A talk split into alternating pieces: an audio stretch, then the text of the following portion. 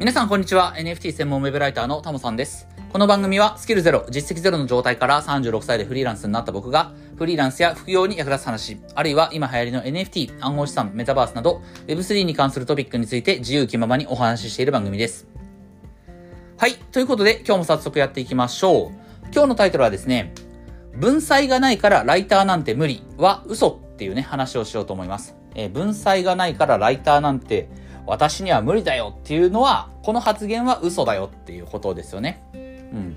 で、まあ、こういった反応をね、あのーいただくというか、あの、いただくって変だな。あの、自分の友達とか、まあ、リアルに知ってる人ですよね。まあ、会社勤めしてた時の知り合いとかね、そういった人に話をすると、えー僕自身が今、えーこういうふうに文章を書く仕事、えーライターの仕事をしてますっていうと、自分には文才がないから、ライターなんて無理だよっていう反応は、まあ結構返ってくることがあると。まあ一人や二人じゃないですよね。まあちょこちょことこういった反応を、えーが返ってくることがあります。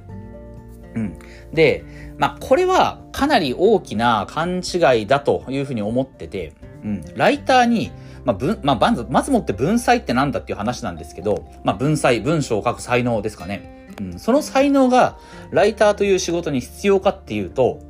まああったらあったで、うん、それあるに越したことはないのかもしれないけど、ライター、文才がないからライターはできない。これはね、嘘なんですよね。で、これはもうちょっと解像度を高めて言うと、うん、自分は、うん、その、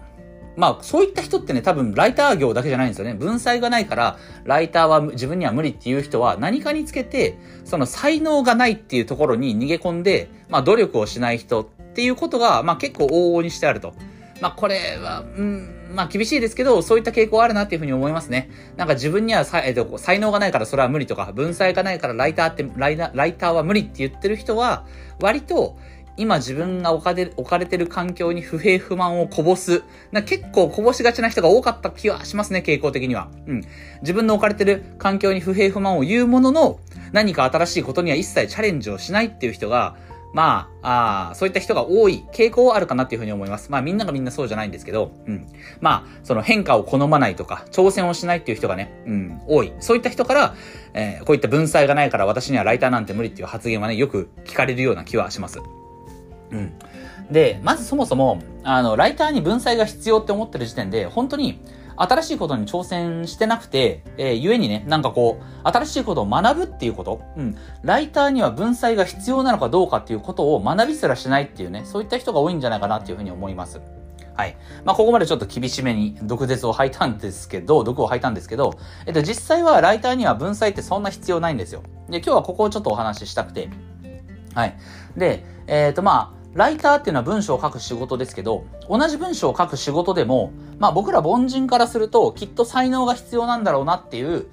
職業もあるんですよね。書く仕事の中で、まあこれはさすがに天性の才能というかそういったものが必要なんじゃないかなっていう仕事はありますと。それは例えば小説家とかですよね。まあ村上春樹さんとか、まあ僕はその高校生の時に、あの宮部みゆきさんのね、宮部作品すごい好きで、えー、まあ特に歌者っていう作品がね、すごい好きで何回も読んだんですけど、あと RPG とかかな。あとステップファザーステップとかいろんな作品がありましたけれども、まあ宮部作品を自分に書けって言われたら、これは絶対書けないんですよね。今僕はウェブライター、文章を書く仕事してますけど、宮部クオリティの、あるいはそれの、宮部みゆきの作品の、なんか1%ぐらいでもいいから面白い作品を書けって言われても、これ絶対書けないんですよ。うん。あの分、もちろん、その小説家の方も努力はしてると思いますし、才能以外の部分で、そのノウハウとかスキルみたいなものは当然あるとは思うんだけれども、やっぱり僕ら普通のね、もう才能がない凡人、文章を書くことに関して才能がない、まあ文才がない凡人にしてみれば、小説家ってなかなか才能必要だよなって思いませんかね、皆さんね。うん。ただ、同じ書く仕事、文章を書く仕事でも、ライターっていうのは文才がなくてもできるんですよ。で、これもうちょっと話を他の職業に、他のジャンルに当てはめていくと、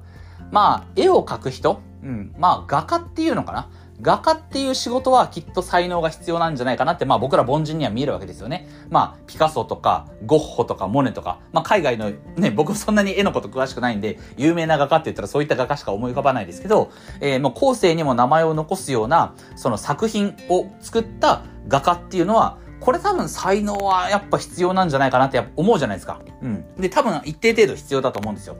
でも一方で、じゃあ同じ絵を描く仕事とかね、えー、そういった関係の仕事であったとしても、イラストレーターとかデザイナーっていうのはどうかって。こっちはもちろん、まあ、ライターもね、多少の才能が必要ではあると思いますけど、ライターに必要なのはスキルだと。で、これと同じように、えっと、イラストレーターとか、そのデザイナーとかっていうのも、絵を描く、その才能とかは多少あった方がいいかもしれないけど、どっちかっていうと、どうやったらその、必要な絵が描けますか？こういった絵を描くにはこう、どういったスキルを身につければいいですか？っていう、そういった体系だったノウハウがあるはずなんですよね。そういった仕事が、まあ、イラストレーターとかデザイナーだと僕は、えー、思ってます。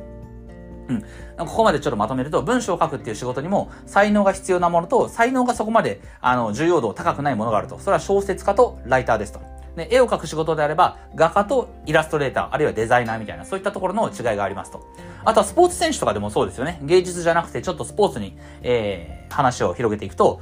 うん、トップ、トッププロスポーツ選手大谷翔平。例えば、大谷選手になろうと思ってもなれないじゃないですか。ね、大谷さんはもちろんすごい努力してる。その、あの、高校生の時かな？もっと小さい頃かな？あの、作ってたマンダラがありますよね。ね、皆さん、あの、すごい、めっちゃマス目が多いね。あの、マンダラ、えー、見たことあると思いますけど、えー、ああいった風に努力はしてるけれども、まあそうは言っても、ね、やっぱり体格もいいし、日本人離れした体格もしてるし、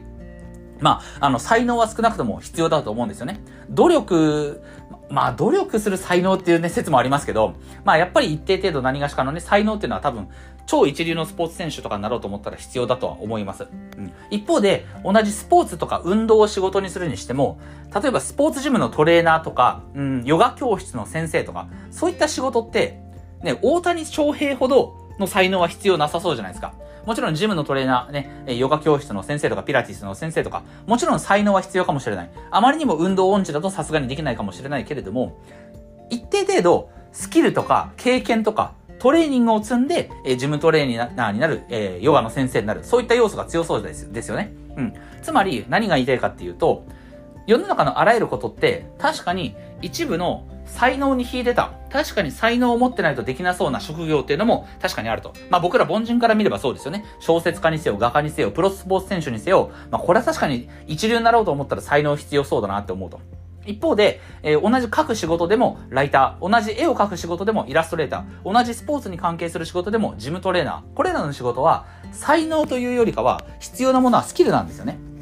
で、スキルっていうのは、これは先天的なものではなくて、後天的に身につけられること。後から自分が正しくそのやり方を知って、正しく勉強して、正しくインプットして、正しくアウトプットすることによって、アウトプットを繰り返すことによって、身につけることができるスキルなんですよね。で、こっちを突き詰めれば、ちゃんとライターとかイラストレーターとか、ジムのトレーナーとかそういった仕事はつくことはできるのに、自分には文才がないからといって、ライターはできません。そんなの無理っていうのは、まあこれは逃げなんじゃないかなって僕は思うんですよね。うん、身につけられるものなんですよ、このライターのスキルっていうのは。てか、そもそもスキルって呼んでる時点でね、もう身につけられるものですから、うん。で、まあ最後、また手厳しい話ですけど、それを、やっぱり文才がないから、才能がないからっていう人は、まあ大体、努力する気がないのかなっていうふうにはやっぱりちょっと厳しいですけど、まあ見えますよね。常にチャレンジすることから逃げてきたんじゃないかなっていうふうに、やっぱ見受けられます。うん。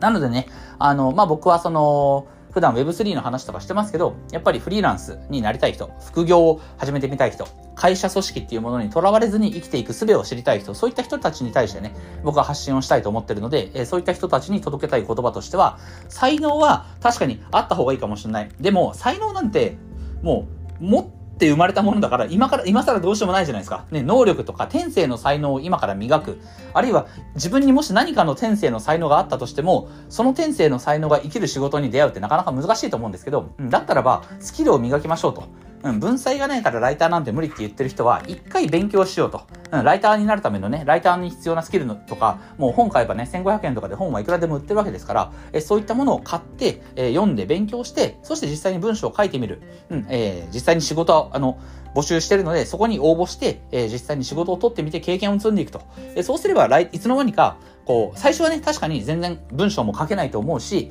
えー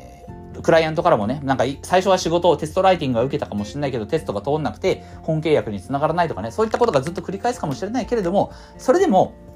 大谷翔平になるよりは楽ですよ。やっぱり。それそうですよ。ね、才能がないと。できないこと。まあ、大谷さんが才能だけで言ってるわけじゃないけれども、うん。やっぱりその、さっき言ったような小説家、画家、えー、一流のプロスポーツ選手、そういったところになるのに比べたら、えー、スキルを磨けば、ライターで食っていく、イラストレーターで食っていく、ジムトレーナーで食っていく、ね、自分が食っていく程度のことは、スキルを身につければできるっていう、そういったことは世の中山ほどありますから、うん。何かね、その、まあ、ちょうどこれでゴールデンウィーク終わって、過ぎて1週間ですか？なんかこう、特に新社会人の人とかそうかもしれないですね。あの、4月、こう希望に満ち溢れて会社に入った。え、でもなんとなく1ヶ月経って会社生活おかしいなと思って、うん、そんな中でね、悶々とゴールデンウィークを過ごして、そして会社に戻って1週間経って、あ、やっぱりなんか自分の思い描いてたのと違うなって思う人は、まあ自分がね、あの、この個の力で、個人の力で稼いでいくっていう方法を、まあ身につけるにあたって、一旦才能がないとか文才がないとかね、そういったことは脇に置いて、ちゃんと正しくスキルを身につけましょうっていうことをね、えー、その必要性をちょっとね、えー、僕はいつも説きたいなと、伝えたいなというふうに思ってますんで、今日はそんな話をさせていただきました。はい、えー、ということで今日はこんなところで終わりたいかなと思います。音声以外にも Twitter やノートでも役に立つ情報を発信してますので、ぜひフォローよろしくお願いします。ではまた次回の放送でお会いしましょう。タモでした。